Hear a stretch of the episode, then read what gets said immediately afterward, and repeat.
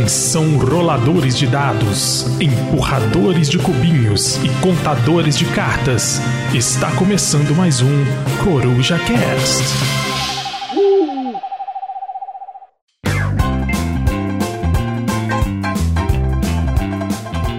E fala galera, beleza? Aqui quem fala é o Pedrão. Está começando mais um Coruja Cast porém este é o Coruja Cast especial, porque hoje vamos iniciar a série dos Top 30 2023 das Corujas. E vamos começar com ele, o nosso Chewbacca favorito, Bruno Teixeira. Fala galera, beleza? Estamos aqui para fazer dessa vez o top. Dessa vez a gente foi menos ambicioso, não botou um top 50, vamos de top 30. E dessa vez terminar, né? Porque foi um top que eu comecei a, tipo, uns foi fazem quantos anos agora? Dois anos? Por aí. Aí eu peguei os últimos 30 que faltava, eu dei, atualizei para o ano corrente, 2023 e o que eu joguei até agora. E agora eu tenho um top 30 para apresentar é para vocês. A gente perdeu aquela ideia de, ah, vamos fazer 10 por 10, pessoas diferentes. Pô, o pessoal falou que achou muito bagunçado. É, tá bom, né? É, é a vida, tentamos algo diferente. Vamos, vamos, fazer só um top 30 mesmo. Isso aí. E para me ajudar a julgar o top 30 do Bruno, que provavelmente é bem diferenciado, eu conto com ele, meu grande amigo que não falha nunca, Fabrício Santiago. Corujeiros e corujetes, hoje não é festividade no campo de de golfe, mas a gente vai resolver tudo numa tacada só com direito à cornetada. Muito meu. Que bem. Então, além de não ser campo de golfe, mas é carnaval, então, claramente, né? É, é verdade, é ano novo, né? O ano finalmente começou, né? Passou o carnaval, passou-se tudo. E antes de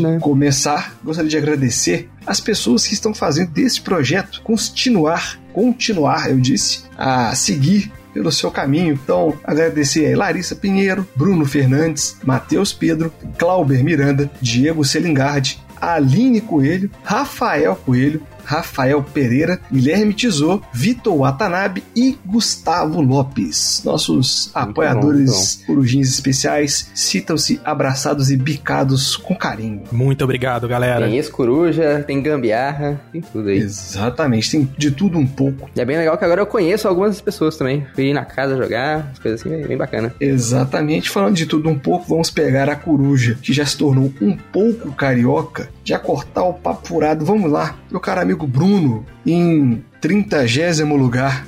Qual o jogo? Pô, Abel, sabe? É porque aqui eu botei um tanto de jogo maneiro. Tava até pensando em botar uns umas menções honrosas. Eu vou fazer só uma menção honrosa. Aliás, vou fazer só um loucura. Antes de falar o número 30, vou só mencionar aqui alguns jogos, beleza? Primeiro de tudo, eu vou mencionar o Onitama, que seria tipo 31, beleza? Só de yeah. menção mesmo, menção honrosa aí, Onitama. E também eu quero mencionar dois jogos que eu li as regras dele, tipo assim, pra ensinar. Então, tipo assim, eu vi partida e eu li as regras e tudo mais. Então, assim, são jogos que eu sinto que eu, eu tenho certeza que vai gostar e que teriam chance de aparecer nessa lista, mas que eu ainda não, não joguei. Então, só vou citar o nome deles aqui: Melhores Manuais, que é o, o novo jogo do Shen Phillips, o Viajantes do Sul dos Tigres, e Merv, foram os dois jogos aí que eu aprendi recentemente, ainda não joguei, mas cara, eu fiquei assim encantado com esses jogos, tá bom? Tem potencial, né? Tem potencial.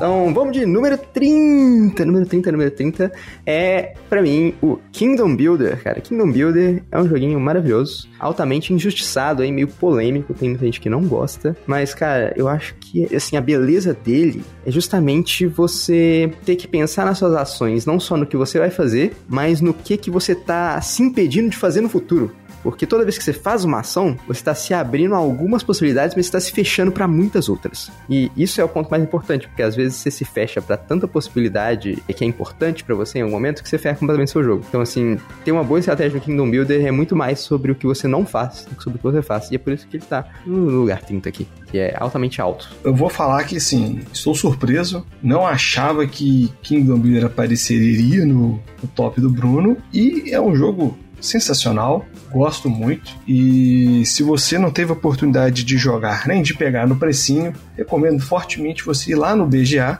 apesar de eu não gostar muito dessa plataforma, e jogá-lo, porque é um jogo muito bom. É um gosto muito. Cara. É, minha, minha opinião sobre ele é um pouco impopular. Eu reconheço os méritos do jogo, mas o, o quebra-cabeça, a proposta dele, o desafio dele, não me divertiu, assim. É, não, mas eu acho que até nem é tão impopular, não. Tem muita gente aí que, que fala alta, altos absurdos sobre esse jogo. Acho que sua, sua crítica foi até, é, sabe, sei lá, domada, assim, sabe? Tranquilo. Ah, é. Eu realmente Comedida. não. Eu, eu, conheço muita gente que gosta do jogo e realmente reconheço os méritos dele, mas sabe, que não atinge ali onde devia atingir, não estimula onde deveria estimular, então. É, não, ele é um jogo que engana. Ele realmente não é o que parece. É. Eu diria. É, tem gente que acha ele fraco. Eu vou te falar que ele não é fraco, é um jogo muito bom. O velho Donald Vacarion, né? Que é o do domínio, né? Que é um jogo que todo mundo gosta. Eu só tenho que olhar com outros olhos aí o Kingdom Builder, que é um jogo muito bom. Isso aí. Muito bom, bom.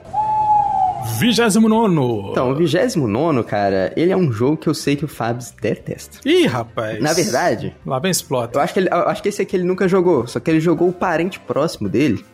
E assim, ele detestou o parente próximo. Ih. E aí, esse daqui, ele é muito mais punitivo, que é o Dungeon Lords, cara. Ah. Dungeon Lords é o jogo da tristeza. E eu digo isso com o maior sorriso na cara que vocês podem imaginar. Porque o Dungeon Lords, é igual eu falei, é um jogo da tristeza. É o um jogo da tristeza. Eu já joguei uma partida de Dungeon Lords, cara. Eu tava ganhando tipo, todos os quesitos. Porque ele é um jogo que a pontuação é baseada tipo, em troféus. A maioria da pontuação, pelo menos. Uhum. São os troféus tipo assim: ah, você foi quem fez mais isso. Você foi quem fez mais aquilo, entendeu? Uhum. E aí eu tava, tava na partida, tava tipo assim, no fim do. No fim da metade do jogo, eu tava na frente em tipo, digamos que tem sete quesitos de pontuação, eu tava na frente em cinco, sabe? Então, tipo, eu tava assim, tava destruindo, tinha gente com ponto negativo e tal, não sei o que. Eu tô assim, porra, eu tô benzão, né? Aí calhou de acontecer uma tragédia na partida. Tipo, eu tomei umas decisões um pouco arriscadas ali, assim, eu, pre... eu li errado a mesa, e aí eu não consegui fazer as coisas que eu queria fazer, e isso trouxe o Paladino pra minha masmorra. O Paladino, cara, ele chegou e destruiu tudo, inclusive minha pontuação. Eu não lembro se eu cheguei a terminar negativo esse jogo. Eita! Mas eu sei que eu fiquei em último. Nossa Então, assim, foi uma partida realmente única, mas eu, eu adoro o jogo, assim, sabe? É, é divertido, realmente divertido. É divertido sofrer. E Mose detesta que eu use divertido assim, sabe? É tipo assim, é aquele divertido sofrência, sabe? É aquele divertido quase irônico, mas que deu a volta, sabe? Ficou realmente legal. Cara, um abraço pra Ruila que manja das coisas, cara. Isso não é diversão. e, e, olha, a acusação encerra por aqui, ô meritíssimo, porque todos os adjetivos já foram usados pelo próprio depoente aí. Então, bola pra frente. Não ser papo de advogado aqui não, porque eu acho o Dungeon Wars muito bom, apesar de eu gostar mais do Dungeon Pets. É, o Dungeon Pets ele era o meu 32 o número 28, Bruno, meu querido? Cara, eu acabei de ser admitido aí numa uma companhia aí petroleira, entendeu? Petróleo. Tem um jogo que é sobre isso, que é Pipeline. Opa, ele é o número aí, 28. Pipeline. Pipeline. Eu joguei ele só uma vez, então ele poderia subir, poderia descer na lista, tá bom? Ele tá aqui com a impressão inicial. Inclusive, a gente jogou com a regra errada, foi na casa do Theo. Um abraço hum. pro Theo. Mas foi um jogo que ficou no meu coração, cara. É um jogo que eu tenho certeza que se eu jogar mais vezes eu vou gostar mais ainda dele dele, sabe? Essa impressão que passou até esse momento. Eu gostei muito de Pipeline e quero jogar mais vezes. É um econômicozão, sim, econômico, econômico, econômico. Ele é sobre uma produção bem intricada de recursos. Ele produzir petróleo e refinar ele é algo que é bem complexo. No jogo é, inclusive, muito mais fácil que na vida real, agora eu sei. E também tem uma questão de, tipo assim, de variação de preço de mercado, sabe? Que é muito importante. E como ele faz isso é bem sucinto, é bem elegante, eu diria. É um jogão. Bacana, cara. E se é econômico, eu quero muito conhecer ouvi falar muito bem dele. Por mais que ele, ele seja mais pesadinho do que os jogos que eu costumo jogar, o fato de ser econômico já abre as portas dele para mim, cara. Eu tenho muita vontade de conhecer. Pipeline é um puta jogo foda. Assim, já, já que estilo várias vezes, o problema é que meu cartão chora quando ele vê alguns jogos assim. Pipeline o barragem, então assim, eu tô esperando a Black Friday de 2027 para tentar adquiri-los. Muito bom, muito bom. Falando em aquisição, o 27 jogo e por quê? Como é que você sabia que era a minha última aquisição? Ô, louco. Meu Deus, foi a minha última aquisição. Nave, porque eu é estou mesmo? atrás de você neste exato momento, Bruno. Não olha para trás. Não olha para trás. Tum, tum. Esse próximo jogo, inclusive, é, é algo que assim, ah, eu falo, olha, olha, Fábio, você gostou desse próximo jogo? Porque eu sei que você gosta. Uhum. Você, você, deve gostar de Pipeline também, porque eles têm algumas coisas meio em comum, assim. São jogos bem diferentes. Uhum. Mas são dois econômicos. A gente tá aqui na, na mini porção econômica aqui no começo da minha lista, vai ter mais econômicos depois, mas agora foi uma mini sessão econômica, agora é o Planet Steam. É o jogo de número yeah. 27. Planet Steam, cara, é um econômicozão, mais uma vez. Tem várias similaridades com o Pipeline, no sentido de que, tipo assim, ah, você tem que fazer essas coisas aqui meio convolutas para você produzir essas coisas que são meio estranhas, sabe? Tipo assim, não é uma produção de recursos tradicional, eu diria. Ela uhum. foge um pouco do, do óbvio. Mas o Planet Steam, ele tem um mercado muito mais forte, eu acho, do que o Pipeline. É, o mercado é muito, muito importante no Steam, né? Como você bem uhum. sabe, Sr. Fabs. E as loucuras que ter com o mercado são bem interessantes. É, para além disso, ele também tem um esquema ali de controle de área que nossa, eu só joguei uma partida, então eu não consigo nem dizer muita coisa a respeito, porque pode acontecer tanta coisa ali. Então fica aí, cara. o Planet Steam É, é o jogo que eu não pude jogar porque o Bruno não jogou ele quando eu fui lá pegar emprestado. Então eu não posso opinar sobre ele. Inclusive o Fabrício não levou ele pra tarde de jogatina na casa do senhor Coelho. Eu super pensei em levar, mas a gente provavelmente teria jogado só ele ao invés de jogar, sei lá, sete jogos, sabe? Então deu o tempo certo aí da gente botar ele na mesa. Cara, sem palavras. Planet Steam bom pra caramba. Concordo com o Brunão. Muito bem, muito bem.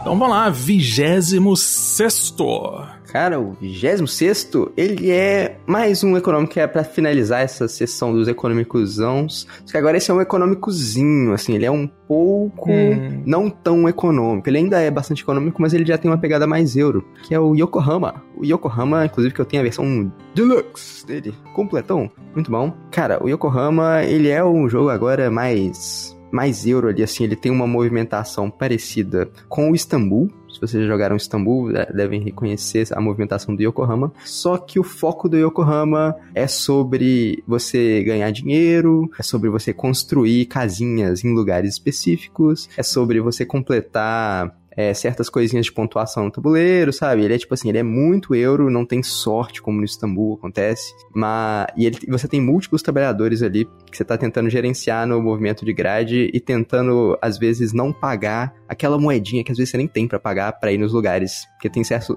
Dependendo de como você faz a sua movimentação, você vai ter que pagar ou não. E depende da sua interação com os outros também, sabe? Yokohama é um joguinho bem divertido, cara. É, não joguei, já tentei adquirir várias vezes a lista de troca. É um jogo bacana achei que estaria mais para cima, viu, Bruno? Isso, cara, mas... tem tanta coisa para cima. Mas a sua lista é a mais diferenciada de todos aqui do, do, do Last Token, então eu posso ir mais a fundo. É, eu quase joguei ele uma vez, mas foi pelo BGA, eu não, não tinha ideia nenhuma de como funcionava o jogo, uhum. e aí as explicações das regras ali pelo BGA, tendo que abrir um monte de sub-janelinhas para poder ver cada partezinha do tabuleiro ali, me espantou. Aí eu não joguei, eu quero jogar, mas vai ter que ser a versão física. Muito bom, muito bom.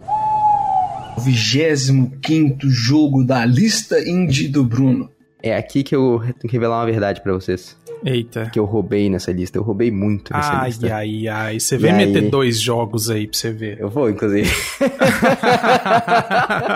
então, é, mas tem critério, ok? Vamos ver. Quando acontecer de aparecerem vários jogos no mesmo lugar, tem hum. algumas coisas que acontecem. Primeiro de tudo, eles são eles têm geralmente algumas coisas bem parecidas, beleza? Uhum. Eles geralmente são do mesmo autor também, tá bem? Uhum. Como é o caso aqui agora. São dois jogos de uma empresa bem indie, assim, sabe? Foram dois Kickstarterzinhos bem pequenininhos, se eu não me engano, do Japão. Não tenho certeza, mas acho que é isso mesmo, do Japão. E são dois jogos que eles são bem diferentes entre si. Então, dessa vez, essa coisa não foi igual, mas eles têm uma vibe parecida até. É, que é o Deja Vu Fragments of Memory e o Fallen Angel. Cara, o Fallen Angel, ele é uma mistura maluca de várias, várias mecânicas.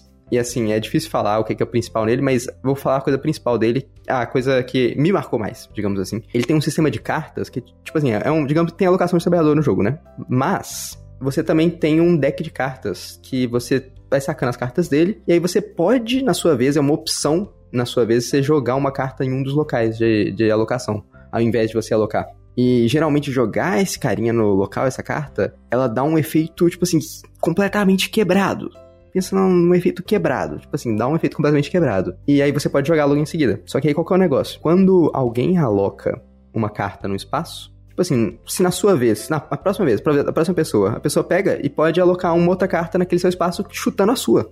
Aí a sua carta é descartada. Então, uhum. assim, você tem que achar o momento certo de usar e o momento que você acha que, às vezes, por exemplo, vai voltar, vai dar roda, vai rodar a mesa toda, né? E às vezes você vai ter mais uma oportunidade de usar a sua carta de novo, porque ninguém tirou ela de lá sabe? Uhum. E isso eu achei muito, muito interessante, bem diferente. Enquanto o Deja Vu, ele é basicamente um Five Tribes, bem mais fácil de ver, pelo menos na minha opinião, e que o foco é simplesmente coletar as pecinhas e ir formando um tablado de cartas que fica lindíssimo na mesa. Simples assim. Ok, não conheço nenhum dos dois, mas fiquei interessado. O legal do top é isso, é a gente ficar conhecendo muito jogo diferente aí, correr atrás pelo menos para conhecer, né? Uhum. Tipo, o Deja Vu é, é simplérrimo e o Fallen John é um pouco mais pesado, mas são dois jogos assim que, pô, eu queria jogar mais vezes. O Deja Vu eu joguei duas vezes, o Fallen John uhum. eu joguei só uma vez o seu 24 gésimo, Bruno? Cara, o 24, ele é potencialmente. Eu acho que ele é. O meu jogo co-op favorito, que é o Unlock, né, cara? E aí, colocando todas as cartas de Unlock aqui. Eu diria que a minha favorita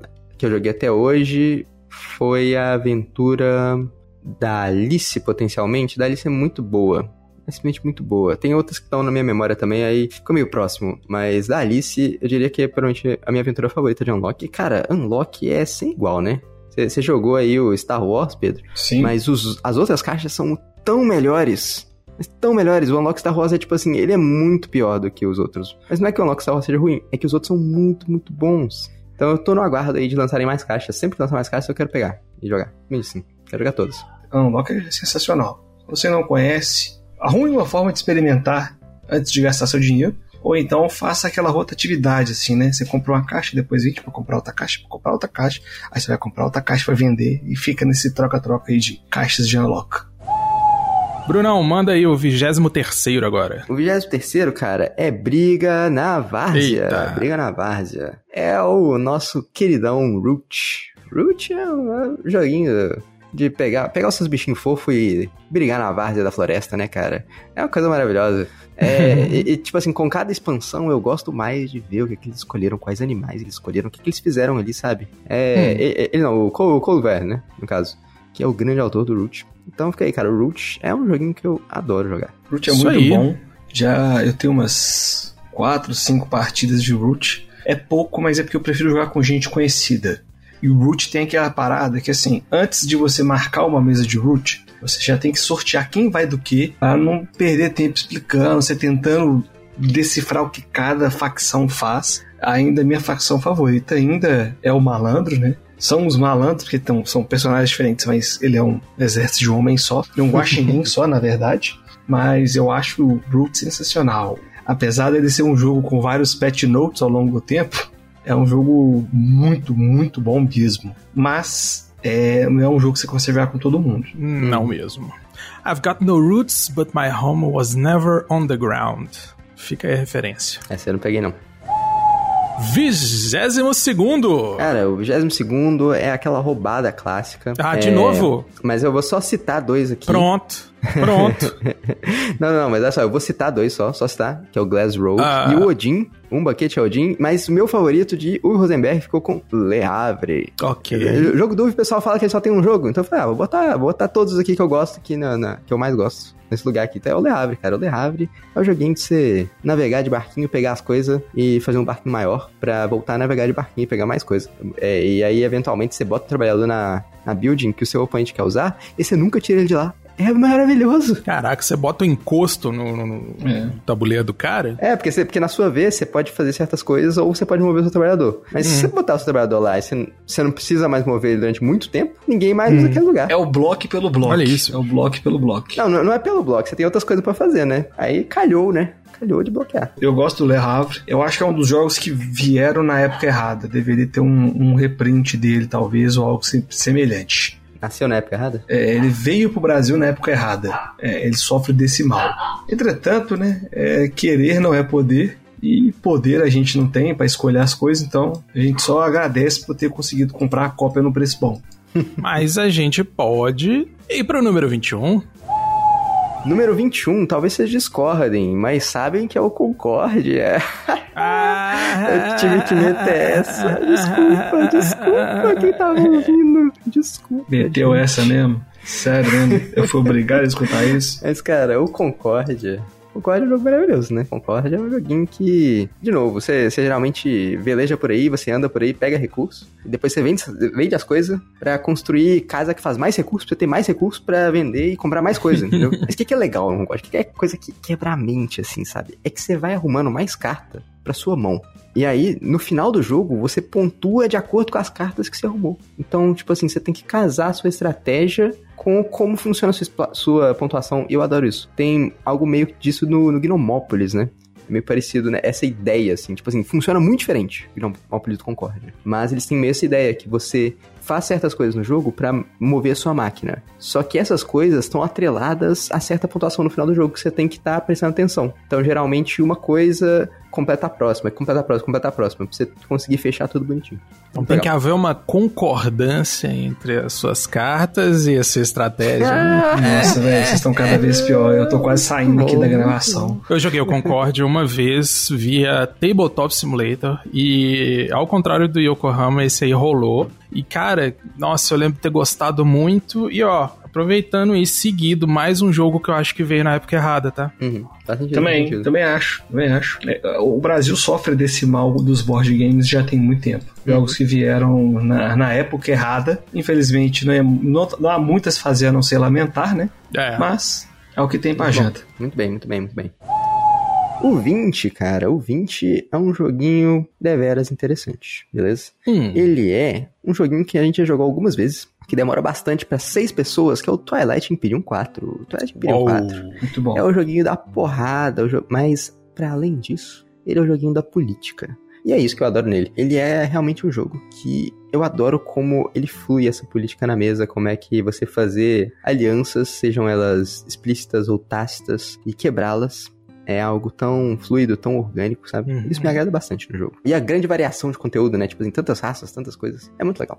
É, cara, eu confesso que eu acho a proposta dele muito legal, mas não é um jogo para mim, não. não. Esse, esse, lance de política, de aliança, isso aí me pega demais, porque eu sou sempre aquele cara que nesse tipo de jogo eu me sinto mais fraco que todo mundo. E aí alguém vai lá, me procura, vamos fazer uma aliança. Beleza, eu sei que o cara vai me trair a qualquer momento e que eu não vou conseguir segurar o ataque dele, então eu fico o jogo inteiro implorando para as pessoas não me atacarem. Em uhum. outros jogos eu posso até fazer isso, cara, mas ficar oito horas na partida de TI implorando para não ser atacado, aí já é um pouco demais para mim. É muito masoquismo, né, velho? É, eu não aguento. Eu sou, eu sou, muito pragmático, então pra mim funciona bem. Até que na nossa joga do, do Twilight teve pouco, pouco diálogo e teve mais ação. Ah, não, mas o, o, diálogo ele acontece ali também. Cara, sim, sabe? sim. Nas sim. entrelinhas ali. Exatamente. Mas tá, é, tem, é um jogo que a gente já falou pra caralho nesse podcast, né? Não tem muito o que falar a mais a respeito dele, mas é assim, né? É o jogo, né? Então bora lá pro 19. 19, estamos chegando, hein, gente? Já, já foi um terço, hein? 19, cara, é um jogo que eu joguei recentemente e que me conquistou demais. É, só joguei uma vez, então pode subir, pode descer, claro. Mas a, a, percepção inicial foi extremamente positiva. Que é um joguinho que ele parece uma mistura de mitologias tipo estúdios Ghibli, assim, sabe? É o Bitoku. O Bitoku, cara, ele é um joguinho. Caramba, velho. É até difícil de descrever. Ele tem alocação de dados, mas ele também tem deck building. Ele também tem set collection. Umas coisinhas assim, sabe? Ele é aquelas loucuras de saladona de pontos. Só que as formas como as mecânicas dele interagem são maravilhosas. É, é, é tipo assim, é, ele é tão na medida, sabe? Ele é claramente um jogo que foi feito com muito carinho, com muito cuidado. E isso me agrada muito tem uma das mecânicas mais legais que é tipo assim: você tem o dado, né? Só que o seu, o seu dado não é de rolar, não, tá? Ele é um marcador só. Ele é um marcador que vai de 1 a 6. Tipo no Teotihuacan. Ele é um marcador que vai de 1 a 6, certas coisas aumentam ele. Mas o que que diminui ele nesse caso? Nesse caso, ele diminui quando você manda o seu dado cruzar o rio. Ele vira um espírito. E a ação de cruzar o rio geralmente tem umas ações muito boas. Que aí você perde N valor do seu dado. Ele vai de 6 para alguma coisa abaixo. Dependendo. 1, 2, 3, 3 abaixo. E aí isso vai diminuir o poder dele para as outras ações normais depois. Então você tem que achar o momento certo de você cruzar o rio com os dados. Isso é muito legal. Legal. Esse aí me, me chamou muita atenção pela beleza, principalmente. Achei um jogo muito bonitão. Bora lá pro 18 Cara, o 18 ele é um jogo muito maluco. Ele é um jogo da Splotter, econômicozão. Ah, vou ali e já volto. que é o Indonésia, cara. Indonésia é o, é o jogo do pior design gráfico, assim, que, que eu já vi, assim, da minha vida. Mas assim, ó, eu joguei a segunda edição, ok? Segunda edição do jogo. Ele veio com os componentes que não cabia nos espaços que deveriam ser colocados. Beleza? É uma das coisas. Aí a gente falou: ah, não, se a gente usar o componente menor para isso e aí esse componente maior para outra coisa, dá certo. Beleza, usamos. Mas aí ele ainda tem outra coisa que é muito estranha, que ele tem a tabela, tem uma tabela de tecnologia do lado que aparentemente era usada na primeira edição para alguma coisa. É assim, não, tudo bem, ela é usada, mas ela tem duas linhas no final. Tem uma tabela assim que ela tem duas linhas no final que elas não são usadas nessa, nessa versão do jogo. Então você tá explicando o jogo, aí você tá explicando as ações, tem, tem olhando essa tabela e tal assim. Aí você pergunta, não, mas peraí, mas essas duas linhas aí? Ah, não, isso aí não usa não. Isso aí era pra outra edição. Nessa aqui não usa não. E aí eles não tiraram. O negócio ficou lá. Isso é muito engraçado. Mas assim, ignorando esses fatos, é um jogo econômico simplesmente maravilhoso de entrega de mercadorias na Indonésia. E, e o que ele tem mais diferente, assim, que normalmente, digamos que tem, tem esses jogos econômicos, você entrega mercadorias, né? Alguns desses jogos, você geralmente tem mercadorias que você começa a entregar no começo do jogo, e aí com o tempo você acaba entregando coisas melhores, né? Mas tem uma coisa que, que esse jogo faz que é muito legal, é que, por exemplo, digamos que você começa produzindo arroz. Eventualmente, você consegue fazer uma produção de feijão lá, uma outra coisa, não é mais o que, que era. Mas aí você consegue juntar as suas duas produções de comida, arroz com outra comida lá. E aí você faz o Siapfage, acho que esse é o nome, que é tipo como se fosse um marmitex. Aí ao invés de agora você produzir arroz, produzir outro negócio, você, vende marmitex. E aí sua, suas ações valorizam muito no jogo. Isso é, isso é tipo muito legal, é muito legal. Eu tô falando muito, muito isso, isso, é muito legal, cara. Eu não sei mais o que aconteceu. Eu tenho que mudar de expressão. é muito legal, gente. É muito legal. Vocês têm que entender que é muito legal. E outra coisa que é legal, antes da gente seguir para o 17 é a galera seguir a gente nas redes sociais no arroba LostTokenBG. Instagram, Twitter, Facebook, YouTube, Twitch. Só digitar lá LostTokenBG e entrar também no grupo do WhatsApp mais charmoso de todos, que é o grupo do Coruja Cash. Pedro, como é que eu faço para entrar nesse grupo? E em todas as redes sociais? Muito simples. losttoken.com.br social. Tem tudo lá, inclusive é, você pode selecionar lá também, lá no próprio site, o seu player favorito para escutar o Coruja Cast. Legal. Então vamos dar sequência aí, agora vamos ver se a gente volta a falar de jogo. Bora lá pro 17 então, Brunão. Olha, o 17, cara, ele é um dos meus jogos favoritos do Vlada, ok? mas não é ainda, talvez, meu favorito, talvez não, vamos ver. Mas é o Through the Ages, A New Story of Civilization. Tô falando exatamente do Through the Ages novo, por favor. Hum. Cara, que é um jogo absolutamente fantástico, né? É, tipo assim, na mesa, tudo bem, ele, ele tem um problema ali de bookkeeping, sabe? De, de, opa, vou fazer isso. Aí você descobre que você ficou com corrupção demais. E aí você volta toda a sua ação pra tentar fazer ela de uma forma que você não fique com corrupção demais, porque ficar com muita corrupção é muito ruim. Mas, dito isso, é, primeiro de tudo, jogando online você não tem esse problema, muito mais simples. Mas para além disso, o jogo é, é absolutamente fantástico, sabe? Você vai recebendo as cartas, você vai reensinando a história da forma que você prefere fazer as coisas. E é, extra, é extremamente estratégico, sabe? E tem também guerras, ele é muito interativo. Então, assim, como todo jogo do Vlada, é muito temático. E, e ao mesmo tempo, mecanicamente, assim, sei lá, perfeito e totalmente diferente dos jogos dele. Então, assim, Through the Ages é sensacional sensacional, mano. É tipo é um jogo que quebra a mente. É muito legal, muito Não, legal. É muito, muito legal. legal. muito legal, muito legal. E divertido. Muito legal e divertido, gente. Muito legal e divertido. É isso aí eu só conheço de nome mesmo. Achei que você ia mandar a clássica, clássica frase: o aplicativo matou o jogo. Não, eu não, eu não faço esse tipo de coisa, não. tá doido? O 16, olha só, não, eu devia ter colocado ele no 18, né? Faria mais sentido porque é o 18XX chamado 18RHL, olha que é o 18XX do, da Alemanha ali, que tem que cruzar o Rio Reno. por que eu escolhi esse 18XX especificamente? Ele é um joguinho de trem, literalmente. De novo, econômicozão, mas que divertido. muito diferente dos outros. Extremamente divertido. Parece uma cartela de bingo, talvez, mas descubram. ele tem muito diferente dos outros, é que tem o Rio Reno passando no meio. E qual que é o negócio? Você começa de um lado do rio. Você não consegue cruzar o rio até metade do jogo. E, e bom, é um jogo sobre logística, de entregar as coisas de um lado do mapa pro outro. O rio cruza, tipo assim, na, na tipo, na diagonal, sabe? O mapa. E isso causa muitos problemas, como você bem imagina, né? Montar trilho de trem, entregar a mercadoria e tem um rio passando no meio do caminho que você não consegue cruzar até metade do jogo. Pois é, isso causa muitos problemas. E isso faz todo o charme do jogo. É, é muito, muito sensacional. Eu amo o 18RHL, eu acho que ele é, tipo assim, um econômicozão absurdo. Não joguei nenhum 18xx, até porque o Excel online, assim, não costuma abrir muito bem no meu computador, sabe? Mas tá, tá uns jogos que um dia talvez eu pare uma tarde para tentar conhecer. Número 15. Cara, o número 15, é, acho que. Não sei se é um jogo que vocês jogaram, mas é o meu jogo de dois favorito, que é o Android Netrunner. Android Netrunner foi um joguinho que infelizmente foi descontinuado pela Fantasy Flight, porque perdeu os direitos pra Wizards, mas que a comunidade mantém vivo e que tá lançando mais conteúdo periodicamente. É, a comunidade fez uma empresa é, que se chamava Nisei, agora eles trocaram de nome, eu não peguei o que foi o nome que eles trocaram. É um jogo de dois, que ele é feito pelo designer do Magic the Gathering, então ele tem algumas similaridades ali na construção de carta, tem, mas as cartas são muito mais simples no sentido de que não tem 10 km de texto escrito em cada uma delas, mas as implicações mecânicas delas são muito mais profundas. Por quê? Porque, primeiro de tudo, é um jogo assimétrico. É você, se você tá jogando de corporação, a outra pessoa tá jogando de runner. Ela tenta invadir a sua corporação pegar os seus dados. Ou o contrário, se você tá jogando de runner, a outra pessoa tá jogando de corporação e ela vai estar tá tentando te matar ou então completar as agendas dela antes de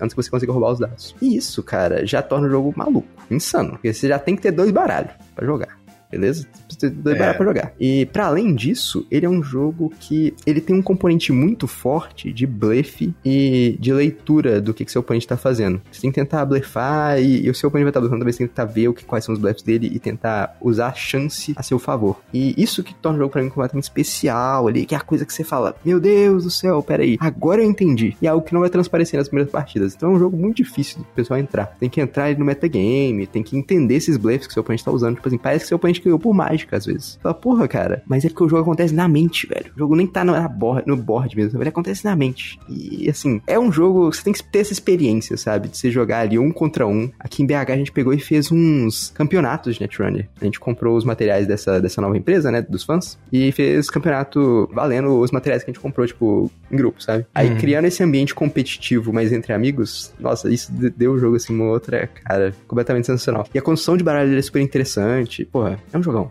É, é, é o jogo que assim, eu acho perfeito, quinta essencial pra VS2. Não, não joguei. Eu presenciei o Bruno jogando com o Rafael, não joguei. Fiquei de sapo lá, tentando entender. é um card game que podemos dizer que, apesar dos pesares, é um card game que funciona, né? Como assim que funciona? Não sei. Porque assim? não é igual, por exemplo, o Magic, você tem que comprar 700 cartas e simplesmente assim, tomara que eu consiga tirar uma carta não, boa. Mas você tem que montar ah. o deck do, do, do Android Netrunner também, né? Só que você, ele não vem em, em, boosters, né? É, ele, é, ele é LCG. Você consegue, você compra cartas. Você não é compra é TCG. Cartas, você, sabe, você, sabe, quais que você compra. Você sabe o que que vem. Uhum. É, aí tem a diferença. É, e quem tem interesse em conhecer o jogo, tem a plataforma gintech.net é, gintech.net dá pra você jogar Netrunner e antigamente era só implementado tipo assim, ah, sabe, tem as cartas e aí você pega e usa as regras tipo no boca sim, a boca, sabe? Sim, só, sim. Só que hoje em dia tá já bem scriptado. Então, que assim, legal, é, é uma opção. Número 14 agora. Número 14, cara. Aí agora vamos partir para um jogo que eu acho que vocês já jogaram sim. O Pedro, hum. eu tenho hum. certeza. Mas o Rodão tem certeza, mas deve ter jogado. Que é o Keyflower. Keyflower Keyflower é um jogo absurdo, né, cara? Keyflower pra mim ele é um jogo que ele é diferente de tudo, assim. Embora ele não tenha nada de muito particularmente assim, nossa, isso é tão esquisito. Ele é um jogo de colocação ali de tiles hexagonais, como tantos outros. Ele é um jogo que você acaba meio que alocando trabalhadores, como tantos outros. Ele é um jogo que você acaba fazendo leilão, como tantos outros, mas tudo isso dele é bem diferente do convencional. É, uhum. O leilão tem várias cores que você, que você tem que usar. É, os trabalhadores você pode colocar, inclusive no do coleguinha, mas aí ele leva o trabalhador embora com ele. O, os tiles, você tem que formar ali estradas, for, é, colocar as coisas de forma relativamente conveniente para certas coisas. Então, assim, é um joguinho realmente que para mim é fora da caixa. Embora ele não pareça ter nada de esquisito à primeira primeira vista, sabe? É isso. É, nunca joguei também, cara. E foi um jogo maravilhoso. Eu descobri recentemente que tem um card game baseado no Keyflower. Loucura. Se fosse para ter, eu preferiria a versão original, tá? Hum. É do mesmo autor, é o Keyflow, mas eu prefiro o Keyflower, que eu acho ele Nossa, legal. Gosto de peças de madeira. Foi muito bom.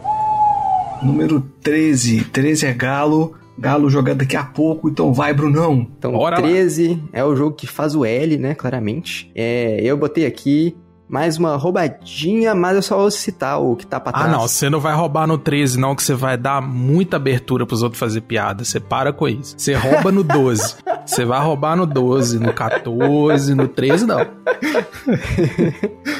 Mas veja bem, cara, veja bem. Que é uma dobradinha e tem até uma questão bem interessante porque é a série Pax, beleza? Basicamente aqui. É, eu joguei o Pax Porfiriana, eu gosto bem do Pax Porfiriana, mas eu gosto mais ainda do Pax Pamir. O Pax Pamir é um jogaço, assim, que, de novo, ele traz esse aspecto político pra mesa, e ele traz, eu diria, até de forma mais visceral do que o Twilight Imperium. Não é uma guerra tão grande, aparentemente, assim, sabe? Mas é uma guerra em que a gente não tem um lado fixo. É uma guerra que você começa ali a é, apoiando os britânicos, mas aí as coisas começam a dar errado, então você simplesmente percebe que saiu um comandante de outro lado ali, assim, que, que vai te beneficiar mais, aí você troca de lado. E aí joga o jogo pro caos completo. E isso é muito lindo do Pax Pamir. E a, a condição de vitória do Pax Pamir é simplesmente você terminar uma das dos momentos ali que a gente conta pontos com quatro pontos a mais que qualquer pessoa na mesa. E o jogo acaba. E isso é, é maluco. Porque às vezes o jogo demora, sei lá, 15 minutos. Pode acontecer. Às vezes saiu uma, uma, uma, coisa ali no começo. Sim, pode acontecer. É muito raro. E assim, mas uhum. digamos que numa primeira partida o pessoal não sabe jogar tão bem, aí digamos que ninguém te segurou apropriadamente na, ali logo no começo, e a primeira checagem de pontos saiu meio cedo. Aconteceu. Aconteceu. E aí, pronto. Cê, opa, fiquei com 4 pontos a mais que todo mundo. Ganhei, acabou. Ganhei. Pô, legal. Pode, pode acontecer, mas assim, idealmente. Isso idealmente a galera fica se, se impedindo de ganhar, sabe? E isso, uhum. acontece, isso acontece muito, e aí o jogo vai se estendendo até a última checagem de pontos, e aí vê quem fica com mais, né? É isso aí. É, eu já vi você comentando sobre ele em outros casts e achei muito, muito interessante. Apesar de não ser um jogo para mim, porque eu achei ele meio complexo, assim, pelas explicações, mas eu gostei muito de como funciona as facções dentro do jogo, ligado à história do que aconteceu, como uhum. que. Como, como que o cara conseguiu vincular a história ao jogo e trazer reviravoltas interessantes ao jogo, né? Que pelo que eu entendi acontece o tempo todo. É uhum. muito foda. Eu curti muito a proposta. E tá vindo aí o Pax Hispânica, né? Pela Mosaico. Não, não, mas esse aí nem me interessou, não. Vou te falar a verdade, não muito, pelo menos. Da série Pax, tem alguns packs que ainda me interessam que eu ainda não joguei. Eu tenho, inclusive, mas ainda não consegui achar o tempo e o grupo certo para jogar, que é o Pax Emancipation. Ele é o Pax talvez mais diferente de todos os outros Pax é sobre a libertação da escravidão no mundo. É o que joga só três pessoas? Ele, ele é, é ele, eu diria que ele é exclusivo para três. Ele não é tecnicamente exclusivo para três, dá pra jogar em um, dá pra jogar em dois, mas eu acho que ele não faz sentido se você joga em menos, sabe? Eu acho que ele é pra jogar com três pessoas mesmo. E, e ele é muito mais pesado, inclusive, do que o Pax Pamir. O Pax Pamir, igual você falou, ah, você falou que ele é, achou muito complicado pela explicação e tudo, mas eu diria que ele é um jogo mais difícil de explicar do que de jogar, sabe? Enquanto, hum. igual esse Pax Emancipation que eu tenho, não, ele é realmente, talvez seja o jogo, eu acho que ele é, é um dos meus jogos que a caixa é menor de quase todos os meus outros jogos, e é o meu jogo mais complexo de longe, sabe? O que é bem bizarro. Para além disso, tem outros dois packs também que eu já li bastante a respeito, que tenho muita vontade de jogar, que é o Pax Viking. O Pax Viking, ele é parece ser o Pax, tipo assim, mais combativo de todos, sabe? Mais simples também. Ele parece ser muito simples e muito combativo. Duas coisas que eu tendo a gostar. E também o Pax Transhumanity, que é o Pax de Ancap. Ele é o Pax hum. que que hum. tem ali um mercado de ideias. É aquele tipo de coisa que realmente só funciona em jogo, sabe? Aham. então, assim, tenho muita curiosidade, quero jogar. Eu, o Gustavo, o Gustavo do Cambiar, eu não sei se ele chegou a jogar, mas ele também tava falando desse jogo comigo, quando a gente tava conversando. É, ele também tava animado para jogar isso. Muito bom. Legal. Agora, já que o Bruno roubou no 13, tá na hora de tomar um whisky. Por 12, Bruno. Então, o 12 realmente é um jogo aí que tá envelhecendo há muito tempo. Mas ele envelheceu como whisky mesmo, como com vinho, que é o Trajan, cara. Trajan, pra mim, é o, é o meu jogo favorito do Feld, até hoje, pelo menos. E Trajan é loucura, né? Trajan é, é uma mandala. Man, man, mancala. Mandala, abraço pro Lucas Teles aí, nosso amigo. É, é uma mancala maluca que você seleciona a sua ação com ela e, e aí tem um monte de minigames espalhados. E para além de ser uma mancala, de certa forma também é um rondel, né? Porque é uma mancala em rondel. Então, assim, é, é uma loucura dentro de uma loucura com um monte de loucurinhas em volta. E assim, porra, Trajan é, é até difícil explicar, porque se você não jogou, isso daí que eu tô te falando não faz sentido nenhum. Realmente não faz. Ele é puramente mecânico, como o Feld gosta de fazer, eu diria. Sabe, é puramente mecânico. Mas eu acho que o Trajan ele é mais ainda do que o jogo médio do Feld. E, eu gosto. Como ele funciona, eu gosto muito. E ele é um jogo assim, porra, que é, é a caixa é bonita, os componentes são legais, o jogo é, é, é, divertido de jogar. É muito legal. Eu acho que, eu acho que Trajan é o meu Feld favorito disparado, assim. disparado. Eu acho que o jogo, toda a montagem do jogo é, cara, monstruosa. Como é que tudo encaixa direitinho. Você pensar, ah, dane-se esse, esse controlinho de área aqui, mas aí você, você fala assim, porra, não posso deixar isso aqui de lado e tal. É um jogo é, muito legal. Muito legal. Muito, muito legal. Muito legal, né? Muito legal. Vamos é um jogo ímpar. É difícil você achar um jogo. A não ser o nosso jogo, né? Que vai vir aí sobre fazer pipas e papagaios.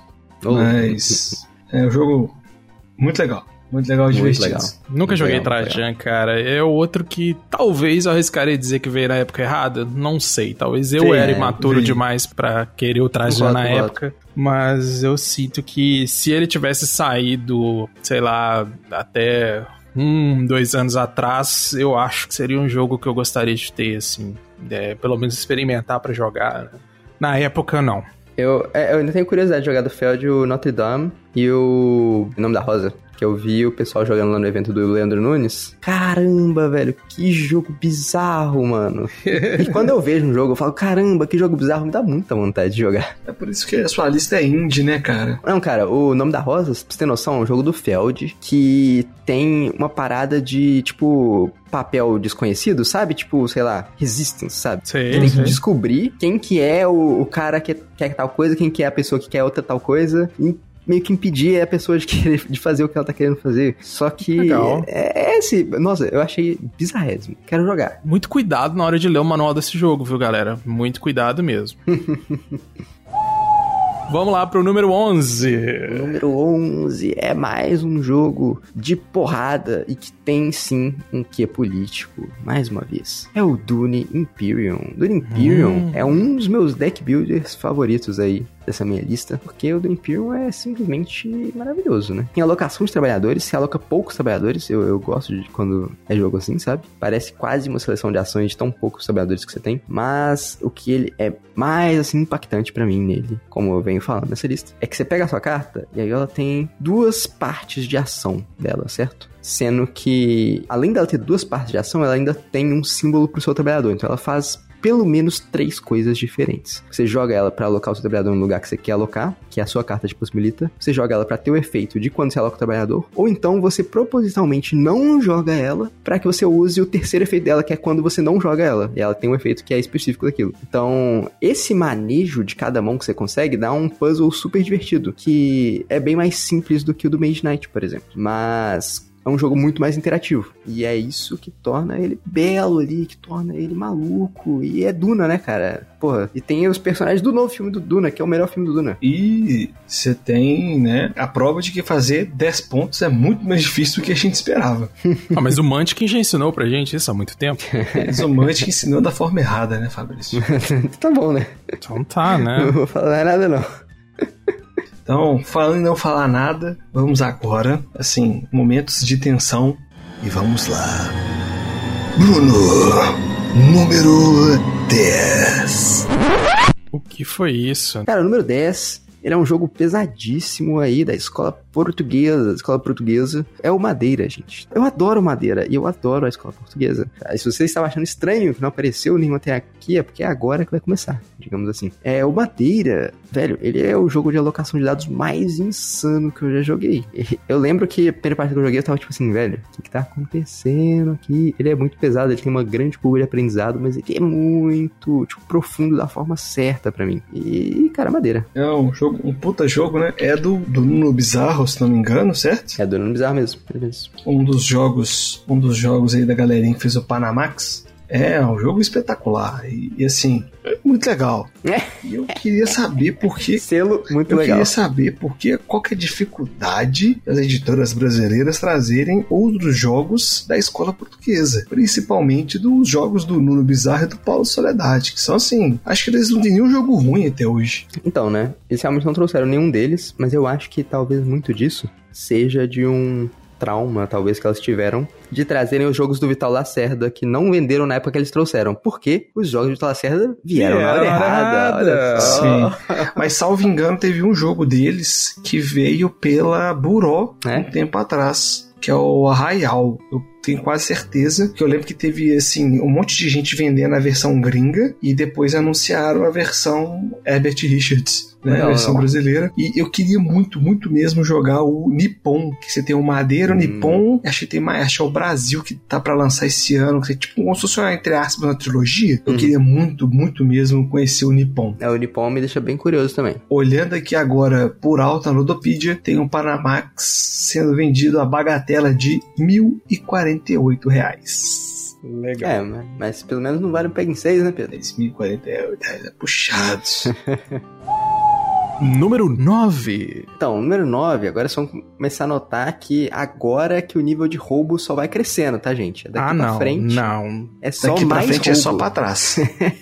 Mas, número 9, cara, eu botei assim, Vital Lacerda. E qual que é o negócio? Vital Lacerda, ele tem pelo menos três jogos que eu sempre falo, ah, esse é meu favorito. Aí, mas amanhã, às vezes, muda, sabe? Que é o, é o Gallerist, o Omar, mas o que ganhou dessa vez, pelo menos hoje, hoje meu favorito é o Lisboa. Lisboa, uhum. que é o joguinho do Vital Lacerda que a gente joga em uma hora e meia, acreditem se quiser. E assim, Vital Lacerda, né? É, tipo, é super complicadas as decisões ali que estão acontecendo, super temático. E a coisa que eu mais adoro em todos os jogos do Vital Lacerda é que ele tem uma coisa de fazer o design de interação positiva. Você levanta a bola pro outro cortar. Isso acontece o tempo inteiro, embora o outro seja o seu oponente. Porque na hora que ele corta, acontece de você ganhar uma nova oportunidade que você estava querendo também, entendeu? E aí esse ciclo continua até acabar o jogo. O ciclo sem fim. Eu gosto de interação positiva, cara. Do Vital eu joguei até hoje só o The Gallerist, gostei muito. É, então, igual eu falei, o The Gallerist, o Omar e o Lisboa, eles poderiam figurar nesse lugar aqui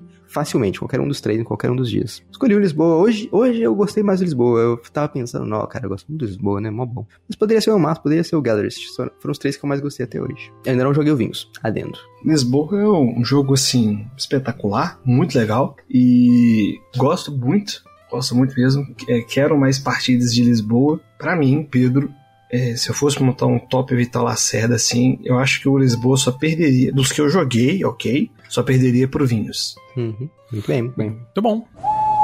Vamos prosseguir então pro número 8. Cara, o número 8 é, é, é, mais, um, mais um roubo aqui, mas ele, nele figura o meu jogo favorito de é, Vladak Vatio, que é o Mage Knight. Tudo bem? Eu amo Mage Knight. Mas eu resolvi colocar um outro jogo no lugar dele aqui, que é o hum. Gloomhaven. Gloomhaven é, foi a minha grande surpresa, porque eu acho que eu. Todos os outros dungeon crawlers que eu já vi, eu geralmente não gosto deles, sabe? Eu ficava assim, é, sei lá, preferia estar jogando um videogame sobre isso, sabe? Mas uhum. o Gloomhaven não. O Gloomhaven, inclusive, tem a versão digital dele e eu adoro a versão digital do Gloomhaven também. A alegria do Gloomhaven, pelo menos pra mim, tá em você ir jogando as missões e tal. E tem umas missõezinhas secundárias que você vai fazendo que você vai melhorando o seu personagem. Então, beleza, você tá crescendo seu personagem. É, missão após missão. Pum, pum, isso é muito legal. Mas uhum. aí chega, chega uma hora de novo, muito legal, tá vendo? Selo muito legal. Chega uma hora, cara, que você tem um tanto de caixinha fechada. Na sua caixona do Gloomhaven você tem um tanto de caixinha fechada. Aí chega uma hora que você vai aposentar o seu personagem. Porque você conseguiu completar o objetivo de vida dele. Você hum. finalmente completou e falou: Hum,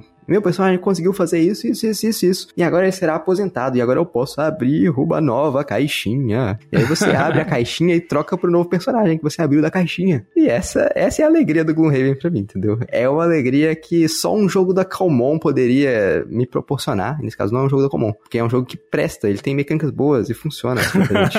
Meu Deus, que gratuito! Caraca! Ah, desculpa. Mas desculpa, isso é legal mesmo, cara, esse negócio de, de você completar o ciclo ali, né? Com seu herói, ele aposentar, você pegar é, um é, novo, tipo, descobrir no novo, né? Eu me enjoo de personagens muito fácil. Então, tipo assim, o Gloomhaven é legal que você vai upando personagens pra ganhar novas habilidades, você vai melhorando ele, é legal você melhorar. Mas eu sou uma pessoa que enjoa fácil das coisas. Então, na hora que eu tô começando a me enjoar do personagem, opa, ele aposentou e eu posso abrir uma nova caixinha que eu não me dei spoiler, eu não sei o que que tá lá dentro. Eu abro a caixinha. É, é, é legal, é legal.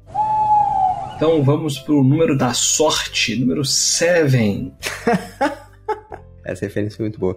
Mas, cara, o número 7, ele é o melhor jogo de Martin Wallace, que talvez nem seja do Martin Wallace, a gente nunca sabe. O né? suposto Martin Wallace. É o Brass. Olha. Brass Birmingham, que é o melhor Brass. É, eu poderia falar do Lancashire, mas eles são bem parecidos, então eu vou falar Brass aqui no geral. Eu acho que o Birmingham é simplesmente superior em todas as formas que ele mudou, o Lancashire. Uhum. Ele foi simplesmente superior. Mas assim, porra, se você nunca jogou Brass, faça-se o favor e jogue Brass. Você que está ouvindo esse podcast, jogue Brass. É um jogo que, para mim, agrada gregos e troianos, assim como Gloomhaven também a gradagueira costurando, sabe? O pessoal pega e senta para jogar e gosta do negócio. Até quem acha que não vai gostar, gosta. E é isso que eu acho mágico, assim, sabe? Acho, assim, muito legal. O selo muito legal. É o, Bra é o Brass legal. merece, assim, sabe? O Brass, fica aí de curiosidade, inclusive, ele foi um dos jogos mais jogados por Vital Lacerda. E ele tem muito forte isso da interação positiva nele. Então você vê claramente essa inspiração do Vital nesse jogo, que foi um jogo que ele jogou muito nesses anos antes dele virar designer mesmo. Eu gosto muito do Brass, eu ainda prefiro o Lancashire do que o Birmingham, mas por motivos de. porque eu tenho. Ah, esse é um motivo justo. Eu acho que assim, se você tem um dos Brass e você não tem outro, você, você deveria jogar o seu Brass e amar o seu Brass como sendo o seu Brass, entendeu? Defenda-o. Muito bom, vamos para o número 6. The Number of the Beast. Yeah. 666. Esse ponto aqui pra frente, gente, vocês vão ver que quase todos os jogos, eles têm uma coisa em comum que é briga na várzea, tá, gente? Pá. Completamente briga na várzea. Então, claramente, é uma das coisas que eu mais gosto quando bem feita, mas é raramente bem feita na minha visão. Tem muitos jogos de briga na várzea que eu detestei, mas tem esses aqui que vai, tem, vão ter vários aqui agora acontecendo nessa lista, que são entre os meus favoritos de todos. E em número 6 é, está o meu jogo de que é puramente de controle de área, assim, tipo, eu falar, ah, esse jogo ele, ele, é principalmente controle de área. Esse é o meu favorito de todos, que é o Hurik Dawn of Kiev. Ele é um jogo ali que tá rolando uma guerra na Ucrânia, estranhamente. Atual esse jogo, é atual.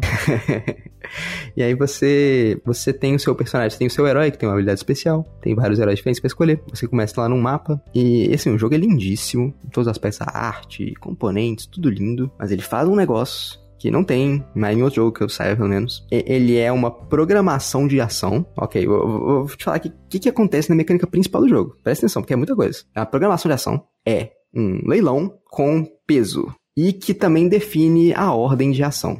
Ele define todas essas coisas, é, define o poder das ações, a ordem das ações, e através de um leilão com peso, e aí você programa tudo isso de forma sem, sem ordem, sabe? Tipo assim, porque você pode começar colocando o seu o, o seu leilão, você botar a força 4 ali, que é, seria a sua última ação na vez. Mas você pode começar colocando, dando bid lá numa das ações, pá, força 4. Mas ela vai ser a sua última ação, então você botou ela primeiro. Tá vendo o que, que tá acontecendo aqui? E para além disso, para complicar mais ainda, quando você bota ali o seu leilão com peso, o seu trabalhadorzinho com peso, tem como você adicionar moedas para que ele tenha mais peso. Aí você consegue fazer, por exemplo, o seu trabalhador 1, que vai ser a sua primeira ação, normalmente seria uma ação fraca, porque 1 não é muito pesado no leilão. Você consegue botar moedas nele e aí você consegue agir forte primeiro, mas aí gastando muito. Então, assim, ele, ele é um jogo que tem trade-off o tempo inteiro. É trade-off atrás de trade-off atrás de trade-off. E caramba, cara, é, é, é, loucura. Eu arrepio só de pensar, velho. Esse negócio da programação de ação é uma das minhas mecânicas favoritas. E ela é feita como nunca nesse joguinho. É desde a primeira vez que você falou sobre esse jogo num dos casts aí, eu fiquei super interessado, porque eu achei essa mecânica de, de você alocar e fortalecer a sua ação, eu achei muito legal. Esse é um jogo que eu tenho muita, muita vontade de jogar mesmo. Viu? É, esse é um dos poucos Kickstarters de fora que eu quase entrei. Eu tava assim, mão tava tremendo, assim, eu falei, nossa senhora, eu quero muito esse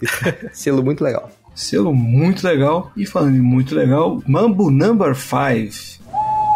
É, eu vou falar aqui o número 5, mas só antes de eu falar, meu, pensar meu top 5, tem que dizer aqui que eu esqueci de colocar o Three Kingdoms Redux nessa lista. Eu acho que ele provavelmente ah, Ah, eu tava sentindo falta dele. Eu achei que ele ia entrar mais pra cima e... Hein? Exatamente. Eu percebi agora que eu esqueci de colocar ele. E ele estaria assim, considerando essa lista aqui agora, eu colocaria hum. ele em cima desse que eu vou falar agora, que é o meu número 5. Então ele seria o número 5 e esse que eu vou falar agora seria o 6, entendeu? Digamos assim, mas eu não vou, não vou adulterar minha lista aos 90 minutos de jogo aqui, não sei o que tá acontecendo, entendeu? Top 5, eu botei aqui o Mombasa, Mombasa, que é, é o meu joguinho favorito do Alexander Pfister. Eu poderia ter colocado o Maracaibo também, que é um jogo que eu amo dele. O GW estaria bem mais embaixo. Mas, cara, Mombasa, ele é para mim um jogo que ele consegue uma maluquice que até a penúltima rodada toda a partida de Mombasa eu sinto que eu não fiz nada. Penúltima rodada, tô lá assim, nossa, eu vou fazer zero pontos, o que tá acontecendo aqui? Eu vou fazer 10 pontos, 15 pontos na partida. O que tá acontecendo? Chega a última rodada e dá tudo certo. Eu fico lá, ah, 100 pontos. Ok, deu certo.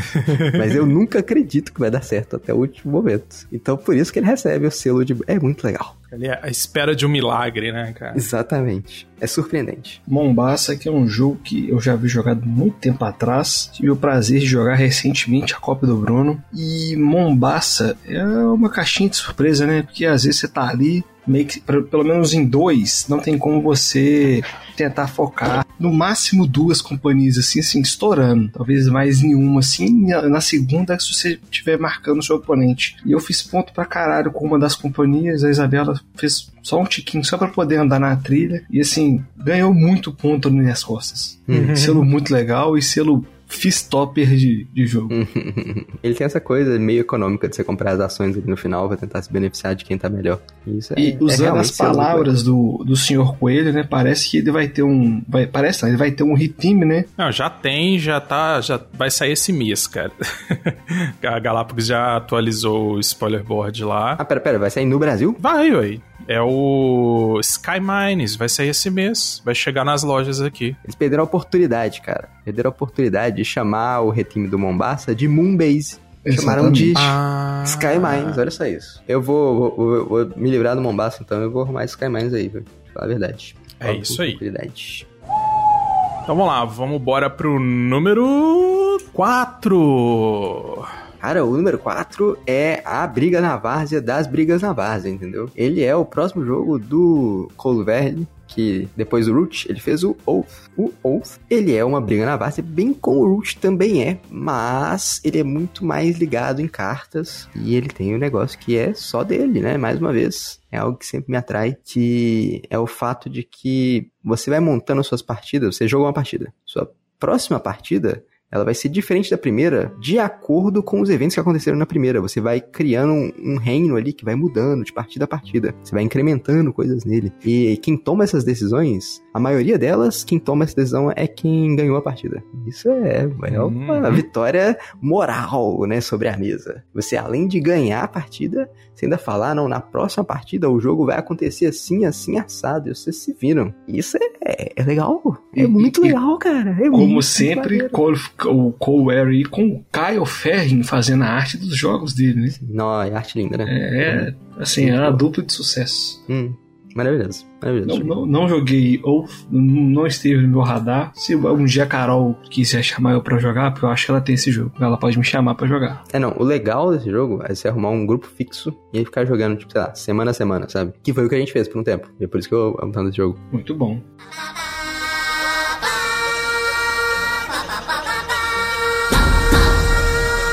Então vamos lá para Divina Trindade, né? Top 30 2023 do nosso querido amigo Bruno.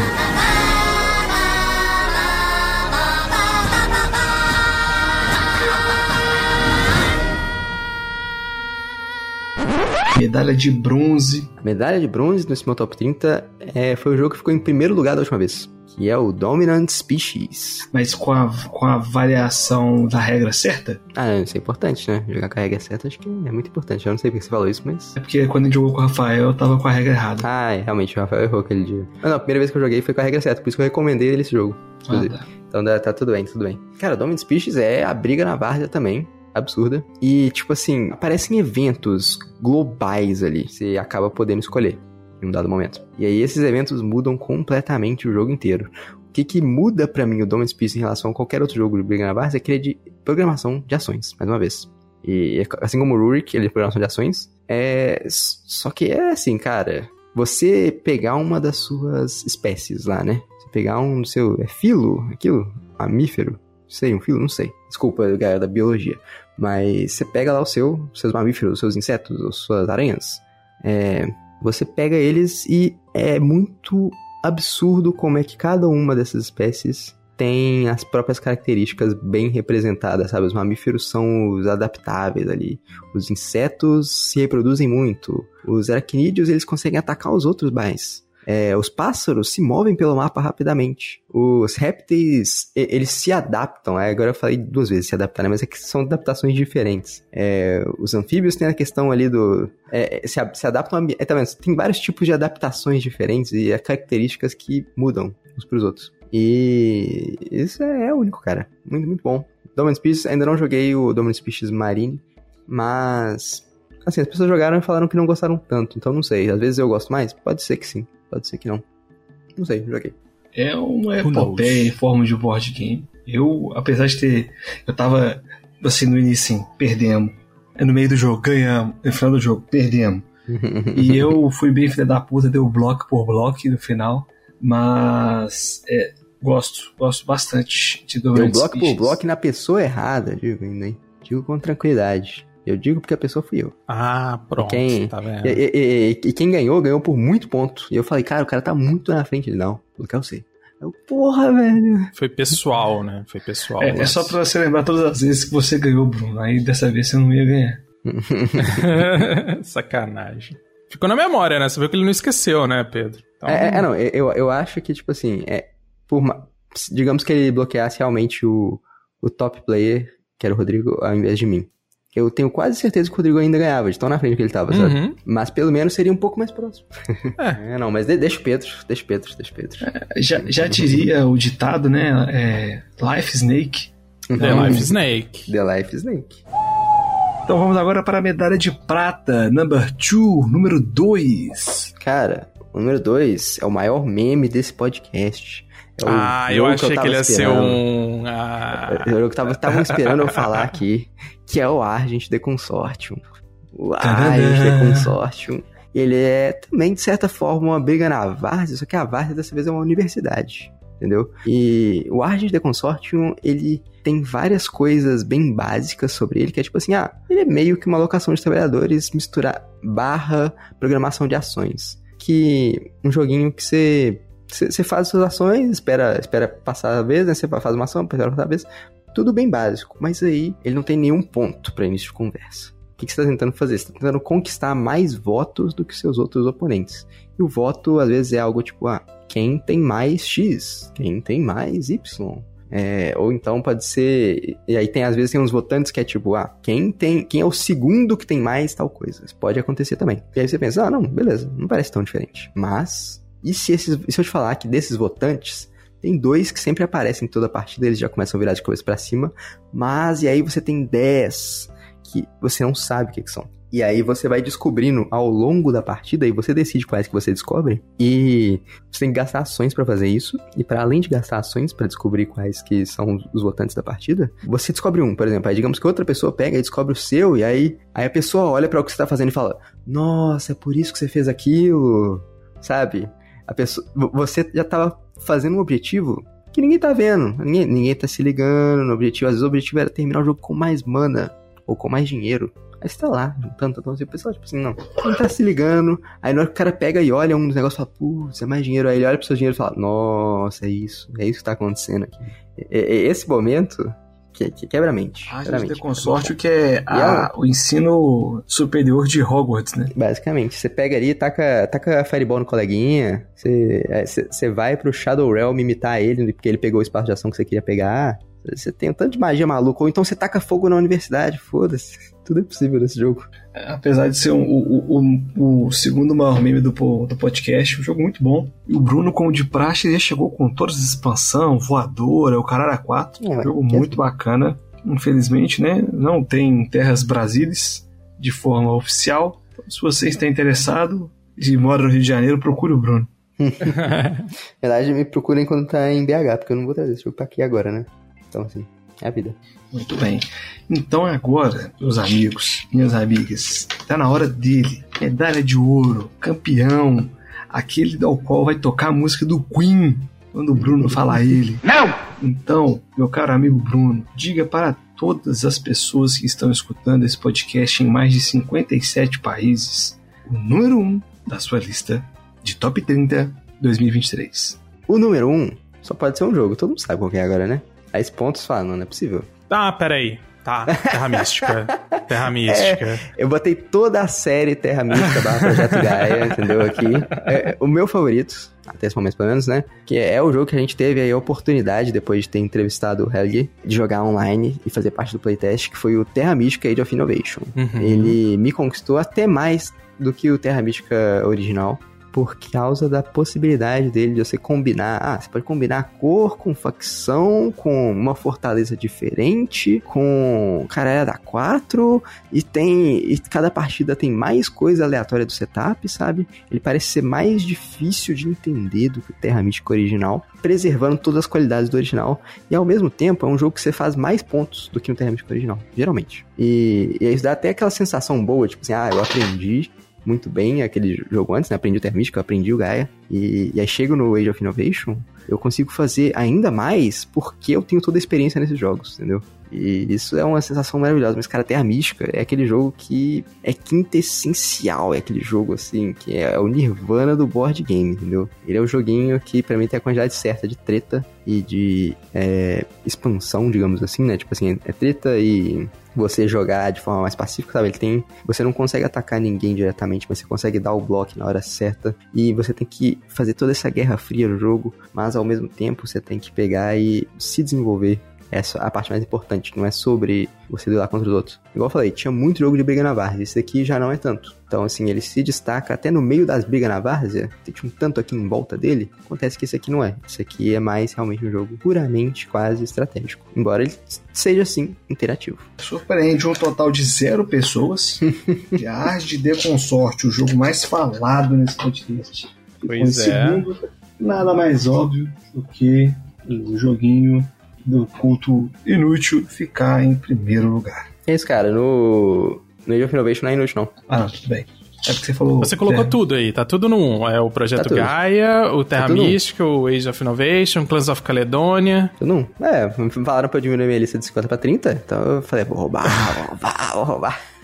E, entendi, entendi. Então tá ótimo. Maravilhoso, cara. Uma bela lista. quebrei as regras aí, mas foi pelo pelo nosso público maravilhoso, tá bom? É, pronto, né? Pronto. Você tá sempre pronto para quebrar as regras. É, não, é porque eu diria que tornou a lista mais, mais divertida, sabe? Porque senão o pessoal vai ficar falando, ah, não, cheguei aqui no top 10, né? Ah, ok, tá faltando o quê? Tá faltando Terra Bística, tá faltando Gaia, é, tá faltando não sei o quê. Aí tá faltando um tanto de trem, o cara já sabe como é o top 10, você tá descobrindo a ordem. Aí Agora, você meteu não. Gaia, Terra Mística, Caledônia, tudo no top 1 e pronto. Não, é eu cheguei isso. na loucura, cheguei ali, deu plot twist que, que o ouvinte precisava nesse momento, entendeu? Ele tá ali no carro, ele tá ali na academia. Pense nos nossos ouvintes, Fábio. Pense neles. É isso. Penso, penso, penso, penso muito neles. Então, com essa bela lista, então, a gente conclui o top 30 do Brunão. Exatamente. É isso, e né? E gostaria de, de dizer que eu fiquei surpreso porque eu conhecia eu já tinha ouvido falar de muitos jogos, fiquei surpreso, me surpreendi bastante. Outra coisa que me surpreendeu é que existe uma editora chamada La Boîte Jeux, igual o site lá para jogar Ginkópolis. Eu não sabia disso. Não, é mesmo, eu esqueci do Ginkópolis. Nossa. Ih, deu ruim, hein? Meu deu Deus, ruim. tá vendo? Esse que é o problema de não anotar os jogos. Eu tinha certeza que eu tava pensando de mais outra coisa. Era isso.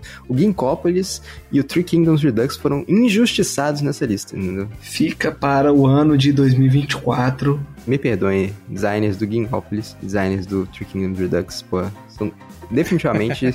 o Ginkgopolis acho que estaria no top 20. Very good. É, gostaria de agradecer aí nossos amigos aí, que os amigos, né, Bruno e Fabrício, que ficaram comigo aqui até esta hora. E você, meu caro teleweb ouvinte, que ficou escutando aqui o top 30. E se vocês quiserem, tá? Se quiser, se não quiser, o problema é seu, eu vou fazer de qualquer jeito. O meu top 30 atualizados porque eu sou Esse um espírito eu livre, ver. eu faço o que eu quiser. Esse e... eu quero cornetar. É, é isso aí. Que é isso, cara. Então é isso. Bruno, algum comentário final aí? É só um. Eu já, já, já falei dos jogos que foram injustiçados nessa lista, mas é só um obrigado, um bom dia, boa tarde, boa noite para quem nos ouviu até aqui. Eu espero que a lista de top 30 faça, seja útil, seja divertido e que, sei lá, faça você que está ouvindo procurar um joguinho diferente aí, alguma coisa que eu falei que te chamou atenção. Vale muito a pena eu acho que são jogos aí que eu escolhi com muito carinho e realmente, tipo assim, top 30 para mim é extremamente restritivo, sabe? Tipo assim, não tem nenhum jogo dessa lista que eu falaria assim, ah, acho mais ou menos. Não, pra mim todos os jogos dessa lista são absurdos. Absurdos, absurdos, absurdos. Todos os uhum. designers, todos os artistas que trabalharam nesses jogos, sim, merecem prêmios, sabe? Só magia top misturado com aleluia. É isso. Muito bom.